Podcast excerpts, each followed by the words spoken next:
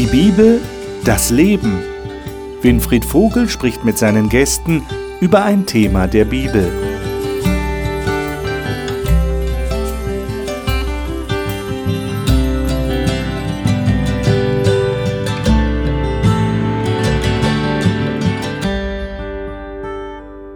In unserer Talkrunde über die Bibel hier im Studio reden wir schon seit einiger Zeit über das Thema Jesus verbindet.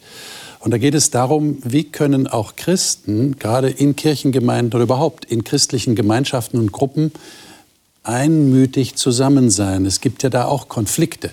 Das letzte Mal habe ich angekündigt, wir reden heute über das Wohnzimmer von Kirchenchristen, der Gottesdienst. Und man könnte jetzt das Thema heute nennen Streit ums Wohnzimmer. Aber eins habe ich dabei unterschlagen. Wir werden vielleicht heute feststellen durch die Diskussion, die wir führen, der Fokus ist auf Gott. Das heißt, vielleicht gehört das Wohnzimmer gar nicht wirklich uns, sondern es gehört Gott. Und das hat dann Auswirkungen auf die Art und Weise, wie wir überhaupt Anbetung und Gottesdienst sehen. Und wir werden überhaupt äh, überlegen müssen, und ich hoffe, dass meine Gäste mir da helfen werden, zu verstehen, was ist eigentlich Anbetung? Die Bibel redet sehr häufig von Anbetung. Und wir schlagen gleich die Bibel auf und bevor wir das tun und darüber zu reden beginnen, stelle ich Ihnen gerne die Gäste hier im Studio vor. Brigitte Rottach kommt ursprünglich aus dem Allgäu, ist verheiratet, hat vier erwachsene Kinder und zwei Enkel. Sie sagt, ihr Lebensmotto sei die Aufforderung des Paulus, Seid fröhlich in der Hoffnung, beharrlich im Gebet, standhaft in aller Bedrängnis. Dayani Cruz Schäffer stammt ursprünglich aus Brasilien und arbeitet als Sozialarbeiterin. Sie ist über eine christliche Pfadfindergruppe zum Glauben an Gott gekommen und sagt, dass dies gerade in schwierigen Zeiten eine große Rolle gespielt hat. Werner Dullinger ist Pastor und seit Jahren in leitender Verantwortung einer Freikirche in Deutschland.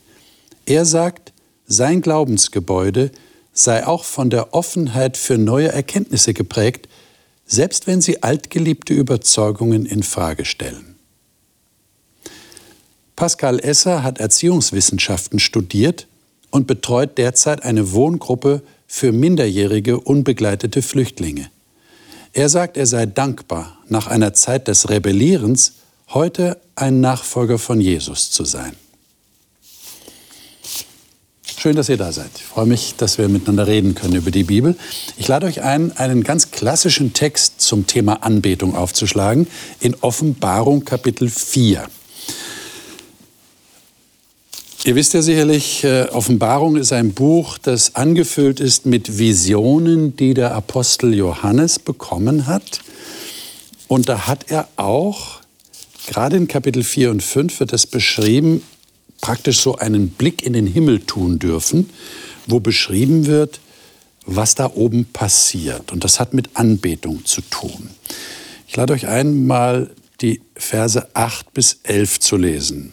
Den Zuschauern empfehle ich natürlich, das ganze Kapitel zu lesen, das ist hochinteressant. Da wird sehr viel beschrieben von dem, was da im Himmel passiert. Aber wir lesen jetzt mal 8 bis 11. Werner zu meiner Linken, darf ich dich bitten, das aus deiner Luther-Übersetzung mal vorzulesen?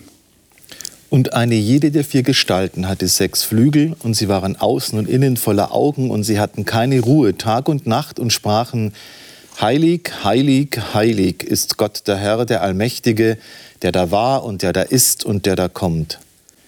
Und wenn die Gestalten Preis und Ehre und Dank gaben dem, der auf dem Thron saß, der da lebt von Ewigkeit zu Ewigkeit, fielen die 24 Ältesten nieder vor dem, der auf dem Thron saß, und beteten den an, der da lebt von Ewigkeit zu Ewigkeit, und legten ihre Kronen nieder vor dem Thron und sprachen, Herr unser Gott, du bist würdig zu nehmen Preis und Ehre und Kraft, denn du hast alle Dinge geschaffen und durch deinen Willen waren sie und wurden sie geschaffen.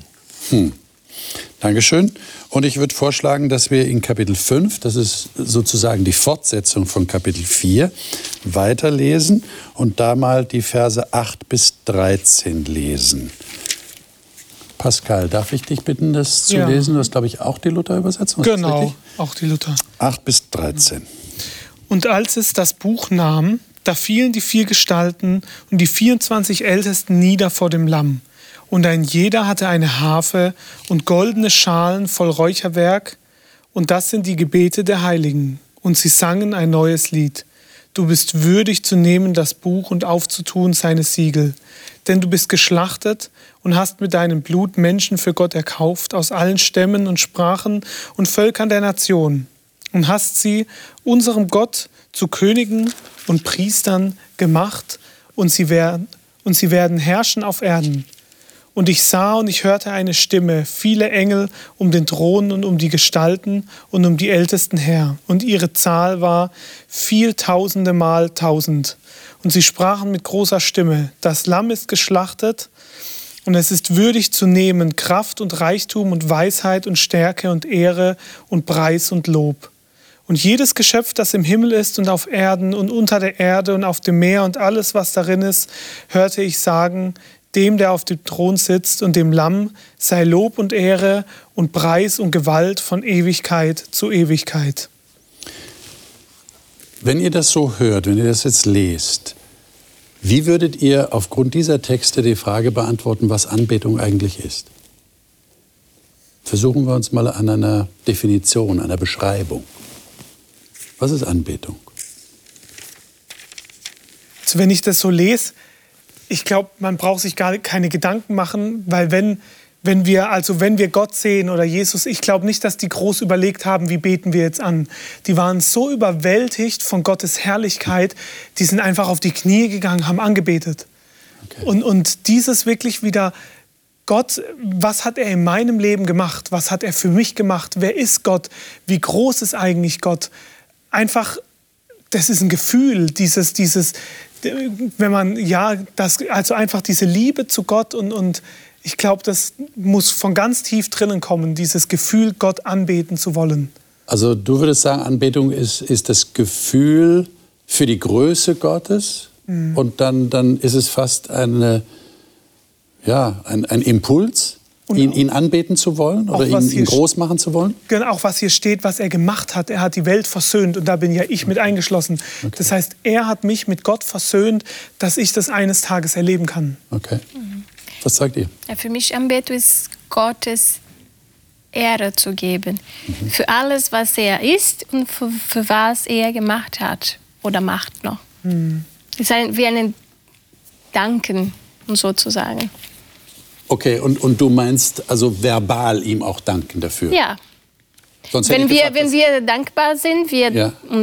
für jemanden, der etwas für uns gemacht hat, wir, wir denken nicht nur, wir sagen das. Und wieso auch nicht Gott das sagen? Okay. Und du hast ja vorhin gesagt, ihm die Ehre geben. Da würde ich natürlich sofort fragen, ja, wie, wie, wie gebe ich denn jemand Ehre? Wie mache ich denn das? Also ich habe mir auch so gedacht, was hier zum Ausdruck kommt, ist doch, dass ich jemand zeige, dass ich höchsten Respekt vor ihm habe. Anerkennung ähm, geben. Ja, und die Form hier, muss ich vielleicht sagen, die erinnert mich so, ähm, ja, wie man damals wahrscheinlich dem absoluten Herrscher, dem Cäsar, das zum Ausdruck mhm. gebracht hat, dass man ihn würdigt und, und anerkennt. Da frage ich mich, ich würde es heute vielleicht anders machen. Ähm, mhm. Aber der Inhalt ist der gleiche, dass ich jemand zum Ausdruck bringe, ich habe höchsten Respekt vor dir, vor dem, was du bist und was du tust. Das heißt, Anbetung, wenn ich richtig verstehe, wäre dann der Ausdruck von etwas, was ich, was ich fühle oder was ich erkenne über die Person, um die es geht. Oder Brigitte? Ich sehe so beides drin. Es ist, es ist so ein, ein Überwältigtsein für mich, was sich einfach Bahn bricht. Ja. Also so, so, ich bin fasziniert und, und, und muss diesen Dank und diese Faszination irgendwie loskriegen. Äh, es ist, glaube ich, nichts, was ich machen kann. Also ich kann, kann jetzt nicht sagen, okay, ich bete jetzt an. Das wäre mir zu, zu mhm. pragmatisch oder, oder wie auch immer. Ähm, ich muss schon begeistert sein von dem, was ich anbete. Und, und wenn ich begeistert bin von Gott, dann, dann kommt es irgendwie auch automatisch. Dann, dann will ich ja meinen Dank an Gott bringen. Und äh, ja, dann, dann, dann, dann kommt die Begeisterung schon durch und auch der Dank und die Anbetung. Und das ist dann etwas Hörbares und Sichtbares? Oder kann es auch an meinem Herzen stattfinden, ohne dass jemand merkt? Das ist ja überhaupt dann die Frage, ist es individuell oder reden wir jetzt schon von einer Gruppe, die zusammenkommt, um anzubeten? Das muss man auch unterscheiden. Also ich muss sagen, ich bin so von meinem Typ her wahrscheinlich eher ein sehr unaufgeregter.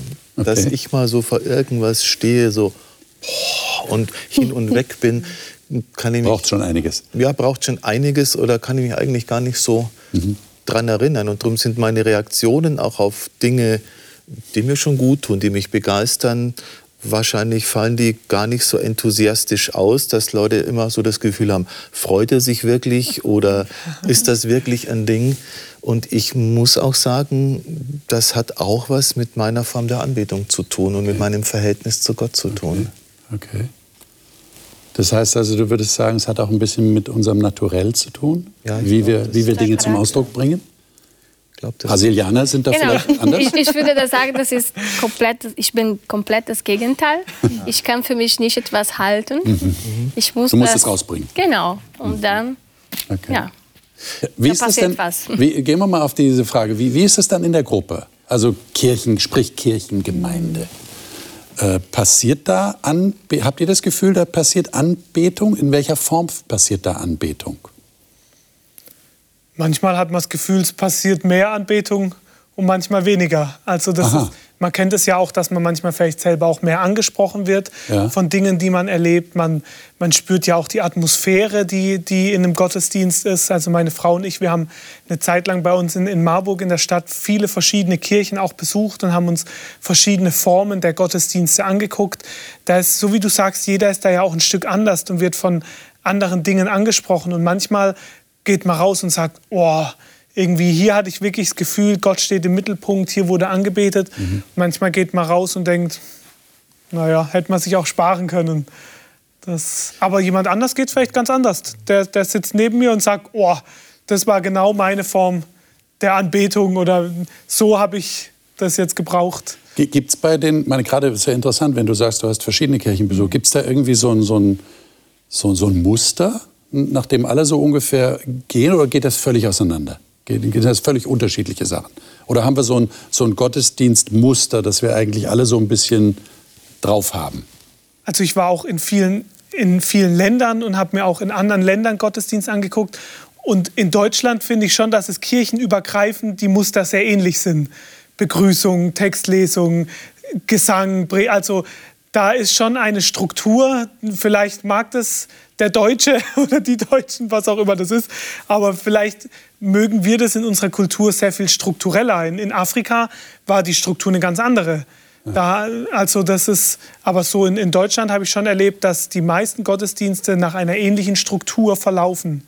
Ich meine, das ist auch ganz interessant. Habt ihr vielleicht auch schon erlebt, wenn dann mal so Leute aus anderen Kulturen äh, mhm. zu uns nach Deutschland kommen und predigen dann äh, haben sie manchmal den Eindruck, da kommt ja nichts zurück. Ja? Und dann sagen sie, warum sagen die nicht Amen oder so? Ja. ja? Und fordern das ein. Und äh, die Deutschen, habe ich Eindruck, sind etwas pikiert. Äh, und, und woanders geht es ganz anders ab. Ja? Das ist ganz unterschiedlich. Ja, und von daher, wenn du fragst, passiert da Anbetung, ja. dann sage ich ja.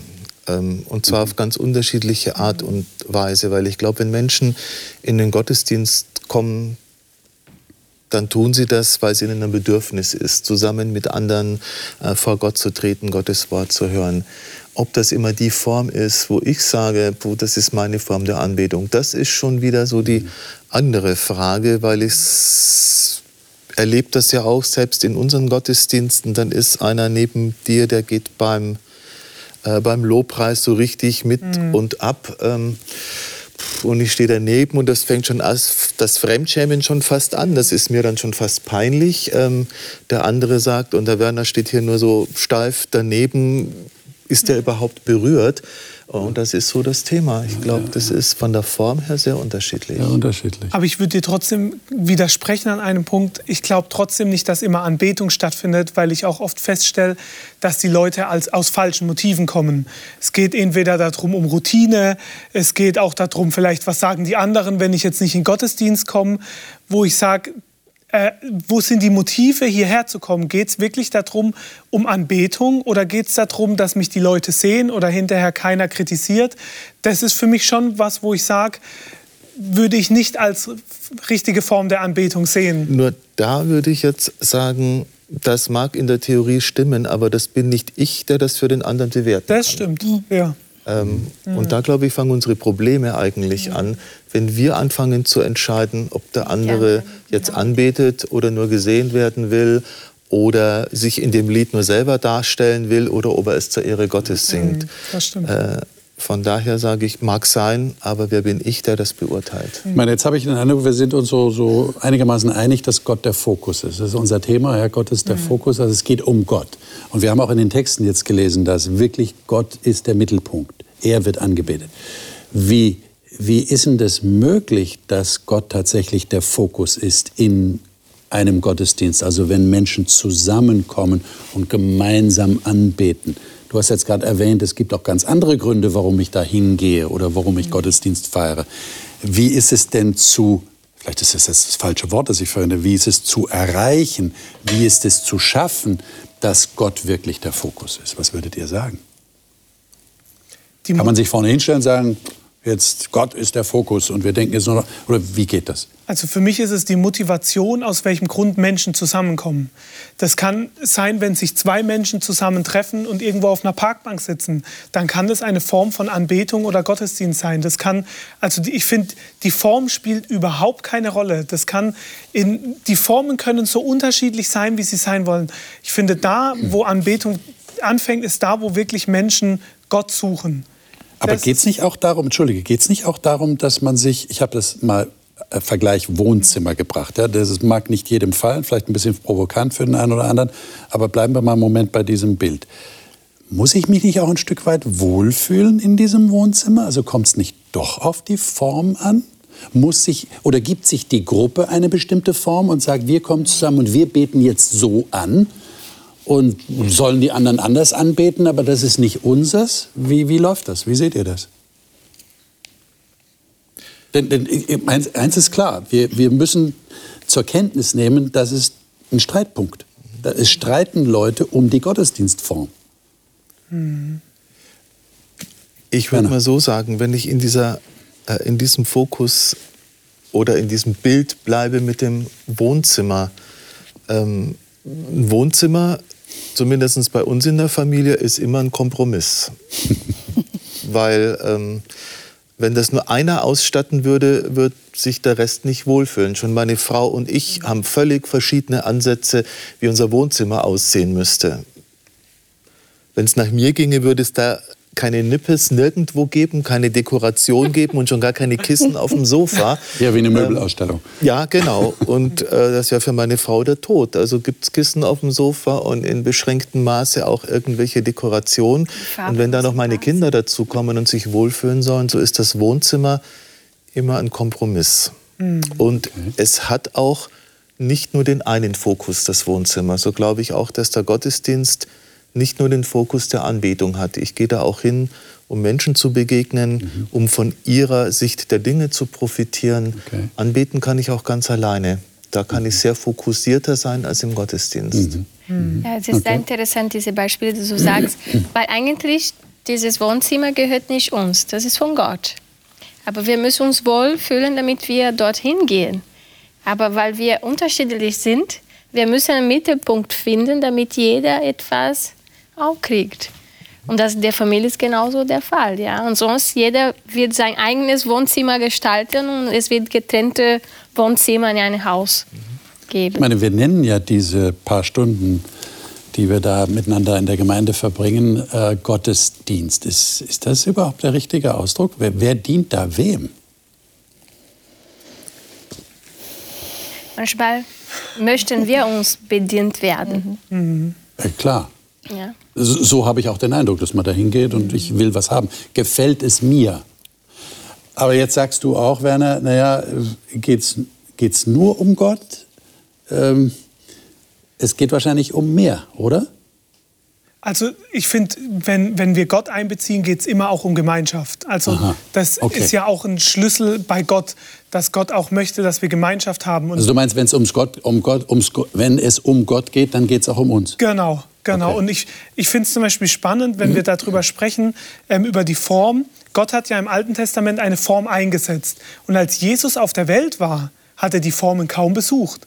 Er ist weder zu den Festen gegangen, noch hat er, also er war schon in der Stadt auch, aber er hat jetzt nicht, steht nicht drin, dass er sich gefreut hat auf die Formen der Anbetung. Oder auch wenn er in den Synagogen war, er hat links und rechts geguckt und hat geguckt, was brauchen die Leute im Gottesdienst. Und die Leute haben sich daran gestoßen, dass er während des Gottesdienstes nach seinen Mitmenschen geguckt hat und geheilt hat. Und ich finde, hier lebt uns ja Jesus vor, wie Gottesdienst aussieht. Er hat, wenn wir die vier Evangelien angucken, wo finden wir da was, wo er uns Formen gibt? Nirgendwie, unsere Hauptstreitpunkte, und es ist egal in welchen Kirchen, sind eigentlich immer Formen. Rolle der Frau, Musik, Klamotten, Lebens, sind immer Formen und Jesus sagt dazu gar nichts. Wie kommt denn das, dass es so ist? Was würdet ihr sagen? Was ist der Grund dafür? Wir selber. Wenn du sagst, es geht gar nicht darum. Woran liegt's? Also ich glaube, dass gerade Religion ist mit das Intimste, was es gibt in unserem Leben, so mindestens in unserer westlichen Welt. Das ist ganz nahe bei mir. Ähm, und da spielt dann auch Formen eine Rolle, wie ich das, was mir so ganz wichtig ist, mhm. ausdrücke. Und darum glaube ich, ist es auch so brisant. Darum stören wir uns auch so sehr an Formen, die, die wir irgendwo, mit denen wir nicht zurechtkommen. Und darum sind auch die Auseinandersetzungen so intensiv, weil es etwas ist, das uns ganz, ganz nahe und ganz, ganz wichtig ist. Mhm. Weil wir da emotional involviert sind, offensichtlich. Ja. Das mit deiner Frau und dir finde ich ein gutes Beispiel. So, wenn man in eine Partnerschaft kommt, dann bringt man ja seine Rituale mit. Dann sagt man, ah, wir haben es als Kinder aber so gemacht. Genau. Oder ich weiß noch, meine Frau und ich, wo die erste Diskussion, wie gestaltet man den Weihnachtsbaum? Bei uns war er weiß mit Lametta und bei meiner Frau war er bunt mit Holz. Für mich war das furchtbar, einen bunten Weihnachtsbaum. Und so wie du sagst, hier treffen Emotionen aufeinander. Genau. Aber das ist nichts, was von Gott vorgelegt ist, sondern das sind unsere Traditionen, unsere Emotionen, unsere Dinge. So, so kenne ich, so war es schon immer, so habe ich es als Kind kennengelernt. Da geht es um uns. Wir wollen Sicherheit, ja. wir wollen einen gewissen Rahmen, wir wollen Nostalgie vielleicht auch. Aber es würde helfen, meint ihr, es würde helfen, wenn man sich dann mal hinsetzt? In dem Wohnzimmer und sagt, was wollen wir eigentlich? Hm. Warum machen wir das eigentlich? Ja. Äh, du hast meine Frage, wer dient wem, beantwortet. Naja, wir, wir wollen schon was haben. Ja, also Gott, das erwarten wir vielleicht, Gott dient uns. Aber inwiefern dienen wir Gott? Und lässt sich das nur auf ein paar Stunden an einem Tag beschränken? Wohl kaum, oder? Also ich finde, mit dem Wort Gottesdienst müssen wir schon ein bisschen aufpassen. Mhm. Der Paulus hat in, im Römer auch äh, geschrieben, euer Leben ist euer Gottesdienst. Ja? Und nicht nur da ein paar Stunden in der Woche. Mhm. Vielleicht hilft uns das auch, ein bisschen den Fokus zu erweitern. Falsche Anbetung. Offenbarung 13. Äh, falsche Anbetung. Müssen wir auch drüber reden, ähm, weil das dazugehört. Ähm, ich zitiere mal aus dem 13. Kapitel. Da geht es um verschiedene, das ist jetzt wirklich ein Kontext, äh, den müssten wir jetzt erklären, um ihn wirklich zu verstehen. Wir greifen das mal raus, weil es um den Begriff Anbetung geht. Und der kommt hier auch vor. Da geht es um ein Tier, das aus der Erde heraufsteigt. Und dann steht in Vers 12, die ganze Macht des ersten Tieres übt es vor ihm aus und jetzt kommt's. Und es veranlasst die Erde und die auf ihr wohnen, dass sie das erste Tier anbeten, dessen Todeswunde geheilt wurde. Und es tut große Zeichen, dass es selbst Feuer vom Himmel vor den Menschen auf die Erde herabkommen lässt. Und es verführt die, welche auf der Erde wohnen, wegen der Zeichen, die vor dem Tier zu tun ihm gegeben wurde. Und so weiter. Ähm, und dann im Vers 15, und es bewirkt, dass alle getötet wurden, die das Bild des Tieres nicht anbeteten. Jetzt bin ich mir dessen bewusst, wir müssten jetzt diese Einzelheiten erstmal auslegen, um das wirklich zu verstehen. Aber versuchen wir mal generell darüber zu reden. Was ist falsche Anbetung? Also offensichtlich kann man auch das Falsche anbeten, eine falsche Macht anbeten. Wie versteht ihr das? Habt ihr da schon mal drüber nachgedacht, ob ihr was Falsches anbetet? Ja, Anna. wobei die Definition, und das glaube ich, du hast schon den Unterschied gemacht, äh, ich vermute mal, leider ist hier die Form, wie dieses Tier angebetet wird, nicht beschrieben, aber ich vermute mal, das sah wahrscheinlich genauso aus wie in Kapitel 4, Niederfallen, Krone niederlegen, Räucherwerk. Ähm, die Form ist eigentlich die gleiche. Wir diskutieren ja hauptsächlich darum, dass wir falsch anbeten und nicht, dass wir das Falsche anbeten. Und ich glaube, in der Bibel geht es eigentlich immer darum, äh, wem zoll ich Respekt? Mhm. Wem weihe ich mein Leben? Ähm, wessen Werte mache ich zu meinen und versuche sie dann in der Gesellschaft zu leben und umzusetzen? Äh, und ich glaube, das ist die viel entscheidendere Frage als die Frage des Wie. Und es geht ja offensichtlich, wir haben ja schon mal in früheren Sendungen über diese große Auseinandersetzung zwischen Gut und Böse geredet. Mhm. geht offensichtlich auch in der Bibel darum, dass einfach da zwei Mächte sind und wir müssen uns entscheiden. Ja, und die Anbetung bedeutet eben, wie du gesagt hast, Respekt zollen. Wem, mhm. wem zolle ich Respekt durch mein Leben? Wem folge ich eigentlich? Und zeige eigentlich, was Anbetung tatsächlich ist. Und da finde ich gerade das Buch der Offenbarung sehr spannend, weil hier ganz deutlich die Worte gewählt werden, es geht um Gott, um den Schöpfergott, der angebetet werden möchte. Ja. Es geht um niemand anders. Das, wir haben es auch in anderen Textstellen, wo zum Beispiel Daniel einen Engel anbetet, der ihm eine Botschaft überbringt und der Engel sagt, nein, nur Gott, es geht nur, nur, nur um Gott. Wir sollen nur Gott anbeten. Und wie du sagst, die Form ist egal, aber es ist wichtig, wer steht im Fokus. Ja. Und das müssen wir uns immer wieder überlegen, wenn ich im Gottesdienst bin, wer ist mein Fokus? Jetzt gibt es noch einen anderen Aspekt. Die Dimension erweitert sich jetzt, finde ich, wenn wir mal ins Alte Testament gehen, einen sehr bekannten Text aufschlagen in Amos Kapitel 5.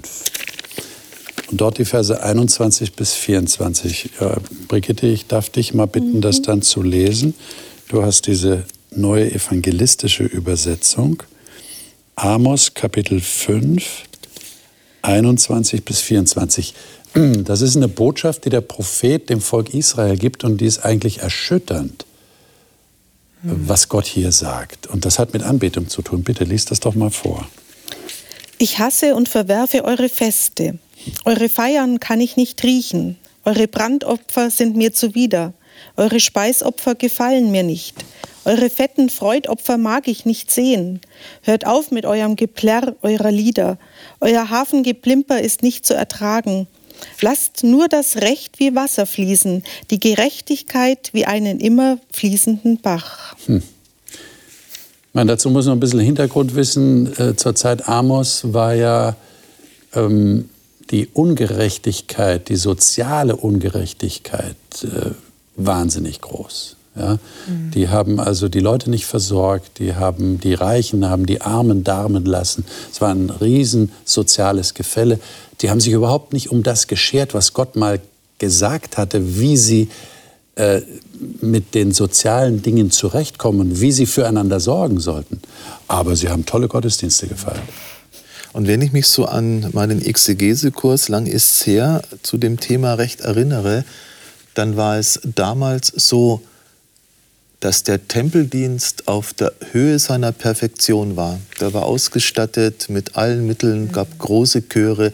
Es wurde alles genau so gemacht, wie es angeordnet war. Der Gottesdienst war perfekt nach allen Regeln dessen, was für den Tempel vorgeschrieben war.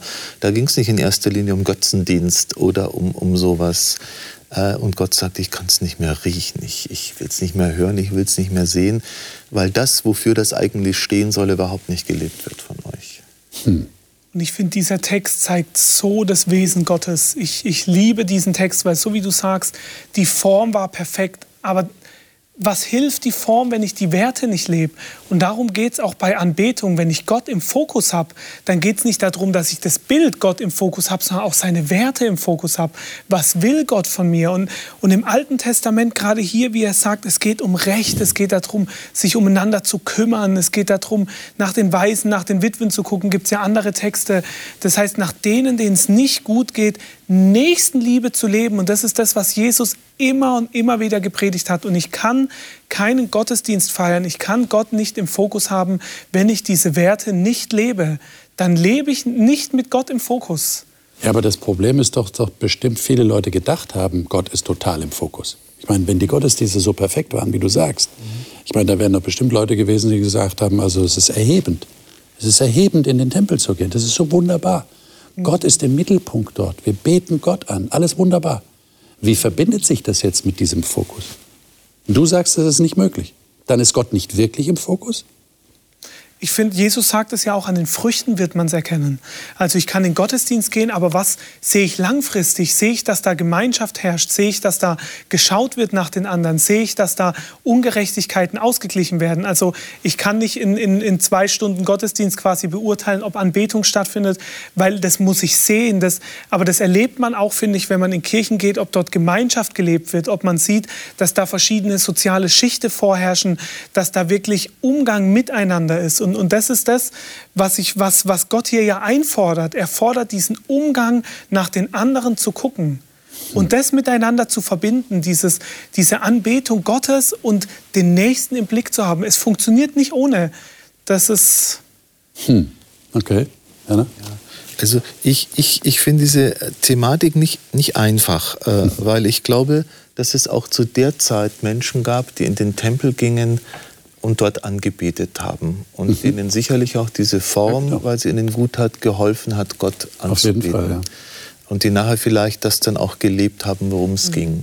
Und die anderen gingen hin, um den neuen Pelzmantel auszuführen oder eben um, um da zu sein oder vielleicht um Kritik zu üben, was da wieder nicht gut gelaufen ist.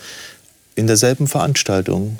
Für den einen war es Anbetung und für den anderen war es eben Heuchelei oder was weiß ich immer. Und ich glaube, es hat sehr viel mit mir selber zu tun. Und doch gibt es auch eine Form und gibt es auch das Wohnzimmer. Und das kann dazu beitragen, dass es für Menschen möglich wird, anzubeten oder es kann auch störend sein für Menschen.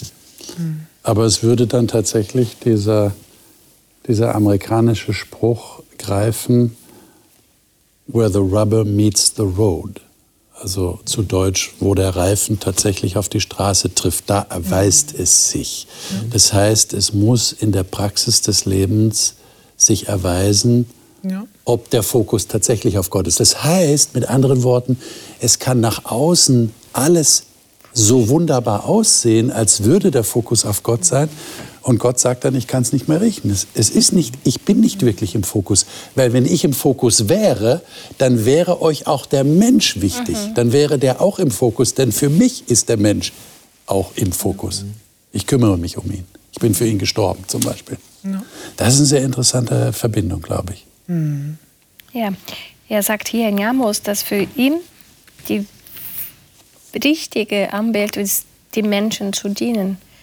Wir beten Gott an, wenn wir die anderen dienen. Und wir haben diese Gedanken, dass nur Gottesdienst zu gehen, die richtige Musik zu hören, die richtige, das richtige Gebet zu sprechen, das ist Anbetung. Aber es ist viel mehr als das. Es ist, was wir für die anderen tun. Weil Jesus hat gesagt, was ihr für meinen Kleinsten getan habt, das hat er mir getan. Mhm. Okay, jetzt haben wir, haben wir das geklärt, glaube ich, und ihr habt deutlich gemacht, ja, also die Form, die kann ganz unterschiedlich sein. Jetzt muss ich natürlich fragen, weil das wird sicherlich irgendjemand mit dieser Frage kommen. Äh, ist es möglich, eurer Meinung nach, dass man sich auf eine Form einigt, dass man sagt, okay, das ist die Form, die wir für gut befinden und die hilft uns auch? Gott tatsächlich in einem guten gemeinsamen Geist, Einmütigkeit, ja, Thema Jesus verbindet, zu feiern? Was meint ihr? Also ich habe mal von einem amerikanischen Prediger habe ich eine spannende Predigt gehört. Das war eine Kirche, die war am Einschlafen und man kennt ja den Spruch, dass man sagt, die Kinder sind unsere Zukunft. Und er hat gesagt, sie haben das umgetreten, haben gesagt, wir sind die Zukunft und das Beste für unsere Kinder. Und sie haben Gottesdienst danach gestaltet, wie es für die Kinder und Jugendliche und für andere die beste Form wird. Und diese Gemeinde explodiert heute aus allen Nähten. Die haben expandiert, die Leute haben ihnen die Bude eingerannt, weil sie nicht mehr den Fokus auf sich gelegt haben, wie möchte ich für mich Gottesdienst feiern, sondern wie möchte ich Gottesdienst feiern, dass ich andere abhole, dass ich meine Kinder, meine Jugendlichen abholen kann. Und ich glaube, wenn wir unsere Motivation überdenken und nicht überlegen, wie feiere ich Gottesdienst, Gottesdienst für mich, dass ich den schönsten Gottesdienst habe, sondern wie feiere ich Gottesdienst, dass die anderen einen tollen Gottesdienst erleben und angesprochen werden. Ich glaube, dann wird es uns leichter fallen, einen gemeinsamen Nenner zu finden, weil das Ziel ein anderes ist. Okay. Ich würde es persönlich vielleicht ein bisschen verschieben, dass ich sage, ich kann aber auch nicht immer nur geben. Das heißt also, ich brauche auch irgendwo den Ort, wo ich mal empfange. Und darum glaube ich, ist es wichtig, ähm, dass es Formen, verschiedene Formen im Gottesdienst gibt oder in der Ortsgemeinde gibt, wo jeder auch mal ein Stück abgeholt wird und mhm. gesagt wird, oh, das war heute schön für mich. Und dann halte ich das nächste Mal auch wieder aus, wenn die Lieder anders sind und die Form eine andere ist. Dann sage ich, das ist schön für einen anderen. Es ist wie mit einer Predigt. Nicht jede Predigt spricht mich an. Und manchmal sitze ich in der Predigt, wenn ich mal die Chance habe, eine zu hören und sage, die hätte mir heute auch schenken können, das war nichts für mich. Und dann sagt mir meine Frau, oh, das hat mich heute aber angesprochen. Und ich glaube, diese Breite brauchen wir. Und da gebe ich dir recht den Fokus nicht nur auf sich haben und was tut mir gut und was ist für mir wichtig, sondern einfach auch mal zu schauen, was tut uns allen gut, wie kriegen wir es hin, dass es uns gemeinsam gut tut. warum, ist denn, warum ist denn der gemeinsame Gottesdienst überhaupt wichtig? Warum geht ihr zum Beispiel in den Gottesdienst? Also ich finde es toll, dass wir generationsübergreifend einen Ort haben, wo hat man das heute noch, wo man wirklich von jung bis alt einen Raum hat, wo sich jeder wohlfühlt, wo okay. jeder seine Themen einbringen kann, wo in der Gesellschaft gibt es noch. Also für mich ist das Familie. Okay. Für mich ist meine Gemeinde Familie. Ich okay. weiß, dass gerade viele ältere Geschwister auch in meiner alten Gemeinde für mich immer gebetet haben, die immer für mich da waren, die, die mich im Gebet getragen mhm. haben. Und dieses, jeder hat, jeder hat etwas zu geben. Und, okay. und also wirklich die verschiedenen Altersstufen. Jeder hat, hat was zu geben, jeder hat Gaben und das ist wie eine große Familie. Wenn ich nur in meinem Topf sitze mit Leuten, die genauso denken wie ich, die gerade im gleichen Zeitpunkt sind, die genauso alt sind wie ich, dann komme ich ja auch nicht voran im Leben. Okay. Ja, für, Empfindet ihr das auch so, Diane? Ja, für, wir wurden geschafft, um mit anderen zu begegnen. Wir wurden nicht geschaffen, allein zu leben. Okay. Und die Gemeinschaft verstärkt uns. Okay. Wir können viel von uns selbst lernen, wir können unsere Werten verbessern, wir können ja, wachsen lassen, wenn wir Gemeinschaft leben, erleben. Mhm. Was ist euch wichtig im Gottesdienst? Was würdet ihr sagen? Brigitte, was fällt dir ein? Was, warum gehst du in den Gottesdienst? Es ist einfach ein Stück Begegnung, Austausch, Miteinander, den ich nicht missen möchte. Mir geht es mal so, wenn ich mal ein paar Wochen im Urlaub war und habe nicht die Gelegenheit gehabt zu gehen, es fehlt mir ein Stück. Ähm, und auf, auf, so, auf die Lebenszeit hin, auch das, was du gesagt hast, so dieses mich an dem anderen reiben, das führt ja zu Wachstum. Da entsteht ja. Wärme bei Reibung, aber es entsteht auch Wachstum. Ich kann mich ähm, selbst überprüfen, meine Gedanken. Äh, ich wäre nicht da mit meinem Denken, wenn ich Gottesdienst nicht gehabt hätte. Okay. Also allein durchs Bibellesen wäre ich nicht da, wo ich jetzt bin. Würdet ihr so weit gehen und sagen, der Gottesdienst, dieses gemeinsame Erlebnis, fokussiert euch mehr auf Gott? Als wenn ihr nur alleine wärt. Du hast vorhin gesagt, nee, du, du könntest auch mal einfach für dich anbeten und das wäre auch gut. Ähm, was ist dann der Mehrwert, außer dem, was ihr jetzt gesagt habt, beim gemeinsamen Gottesdienst? Also es fokussiert mich anders auf Anders. Gott. Wenn ich das Gebet von jemand anders höre in einer Gebetsgemeinschaft, der nochmal einen ganz anderen Aspekt einbringt, oder wenn ich eine Erfahrung von jemand höre, die er mit Gott gemacht hat, oder wenn ich eben mit 50 Leuten ein, ein bewegendes Kirchenlied singe, dann ist das anders bei mir sowieso, weil ich nicht singen kann, als wenn ich das zu Hause vom Spiegel singe. Das ist einfach nochmal ein anderes Erlebnis und ich glaube, da wird Gott nochmal anders spürbar und erlebbar. Mhm. Und darum finde ich Gottesdienst für mich eine ganz wichtige Erfahrung. Mhm. Was würdet ihr denn einer Kirchengemeinde als guten Tipp mitgeben wollen, die einfach Mühe haben oder die sogar einen Streit haben wegen dieses gemeinsamen Gottesdienstes, weil sie sich einfach nicht finden. Vielleicht finden die Generationen sich nicht wirklich, ist zu unterschiedlich oder es hat ja auch schon Beispiele gegeben, wo Leute einfach gekommen sind und gesagt haben, wenn es euch nicht mehr gefällt, dann geht halt irgendeine andere Kirche. Und da hat es Tränen gegeben schon. Ja? Weil die Leute einfach gesagt haben, wir machen das jetzt so. Wir haben jetzt das Wohnzimmer umgestellt, wenn wir in dem Bild bleiben wollen. Und wenn euch das Wohnzimmer nicht mehr gefällt, dann sucht euch ein neues Wohnzimmer. Ja? Kann ja auch nicht der Weg sein. Ja? Also auch nicht die feine englische Art. Jetzt, wie, wie könnte man das lösen?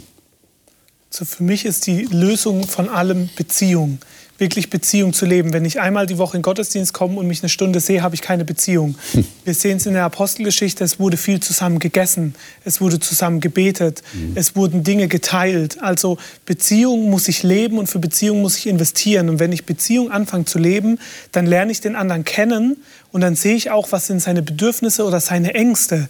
Und das werde ich nicht erleben, wenn ich den anderen nicht kenne. Und ich kann mich mit Leuten streiten, je näher ich mir demjenigen bin und je näher die, oder je stärker die Beziehung ist, desto überwindbarer finde ich sind die Konflikte. Und deshalb ist für mich der, also in, in jeder Kirche Beziehung ist der Schlüssel zu allem. Ohne okay. Beziehung ist Gemeinde tot. Okay. Mhm. Was sagt ihr? Also ich denke, ist, äh, A und O ist ein wertschätzender Umgang miteinander, das, dem anderen nicht absprechen, seine Art äh, Anbetung zu leben und Glauben zu leben und Gemeinde zu leben. Auch auf Gefühle Rücksicht zu nehmen. Genau. Er, ja. er, er, hat vielleicht eine andere Vorstellung. Und dann, dass wir uns alle darauf zurückbesinnen, was wir denn eigentlich wollen. Und wir wollen ja eigentlich alle das Gleiche. Wir wollen Jesus Christus ins Zentrum stellen und ihn anbeten. Und wenn wir uns unter das stellen können, dann können wir auch darauf wieder aufbauen. Und ich, manchmal, glaube ich, müssen wir uns einfach darauf wieder zurückbesinnen, weil wir uns so in diesen Kleinigkeiten verzetteln. Hm. Vielleicht ist es aber auch wichtig, dass das Wohnzimmer nicht der einzige Raum im Haus sein sollte. Das ist der Raum des Kompromisses, wo jeder so ein Stück beigibt, damit sich alle wohlfühlen. Aber dann gibt es auch ein Kinderzimmer, es gibt ein Bastelzimmer für meine Frau, es gibt äh, vielleicht ein Lesezimmer. Also das heißt, gibt den Leuten auch die Chance, vielleicht neben dem Hauptgottesdienst irgendwo noch auch mal einen Raum zu haben, wo sie vielleicht so ihre spezielle Form der Anbetung, ob das jetzt Jugend ist oder Senioren sind, leben können. Ich glaube, das wird schon viel helfen, wenn man nicht alles nur auf den Gottesdienst fokussiert. Liebe Zuschauer, wie finden Sie die Erweiterung unseres anfänglichen Bildes vom Wohnzimmer? Vielleicht ist es ein ganzes Haus und da gibt es verschiedene Räume und wir geben einander auch Raum, was den Gottesdienst betrifft. Aber ich denke, wir haben auch durch die Diskussion heute gelernt oder erfahren, dass Gottesdienst sich ja nicht nach biblischem Verständnis wenigstens auf wenige Stunden in der Woche beschränken kann. Gottesdienst ist viel weiter gefasst. Anbetung ist viel weiter gefasst. Das ist etwas, was unser ganzes Leben zum Ausdruck bringt. Aber dieses gemeinsam Gott anbeten, haben wir gehört, bringt mir persönlich auch Wachstum. Ich lerne andere Aspekte des Glaubens kennen, weil ein anderer etwas zum Ausdruck bringt, das mir weiterhilft in meinem eigenen Leben, in meinem eigenen Glauben. Ich denke, es ist ein, ein, ein großer Weg, den man da miteinander geht und es ist ein Prozess, auch ein Wachstumsprozess. Und das Wichtige ist, sich wirklich auf Gott zu fokussieren und festzustellen, es ist sein Wohnzimmer, in das er uns einlädt aber wir sind die Familienmitglieder, wir gehören dazu und deshalb wird es auch zu unserem Wohnzimmer. Vielleicht kann man an diesem Bild noch ein bisschen arbeiten. Vielleicht haben Sie jemand, mit dem Sie das diskutieren können oder Sie schreiben uns über unsere Kontaktseite auf unserer Homepage. Fühlen Sie sich ganz frei, einfach zu schreiben, was Sie darüber denken. Wir sind froh über Anregungen, über Fragen, versuchen Sie zu beantworten. Das nächste Mal, nächste Woche werden wir über Organismus mit Kopf reden. Ich habe das schon vor einigen Sendungen angekündigt, dass wir da noch dezidierter, noch genauer darüber reden werden.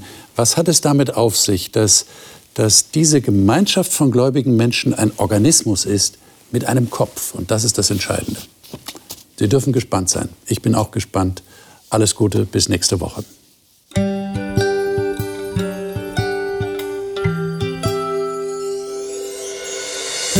Sie hörten auf Hochchannel Radio die Bibel, das Leben mit Winfried Vogel und seiner Gesprächsrunde.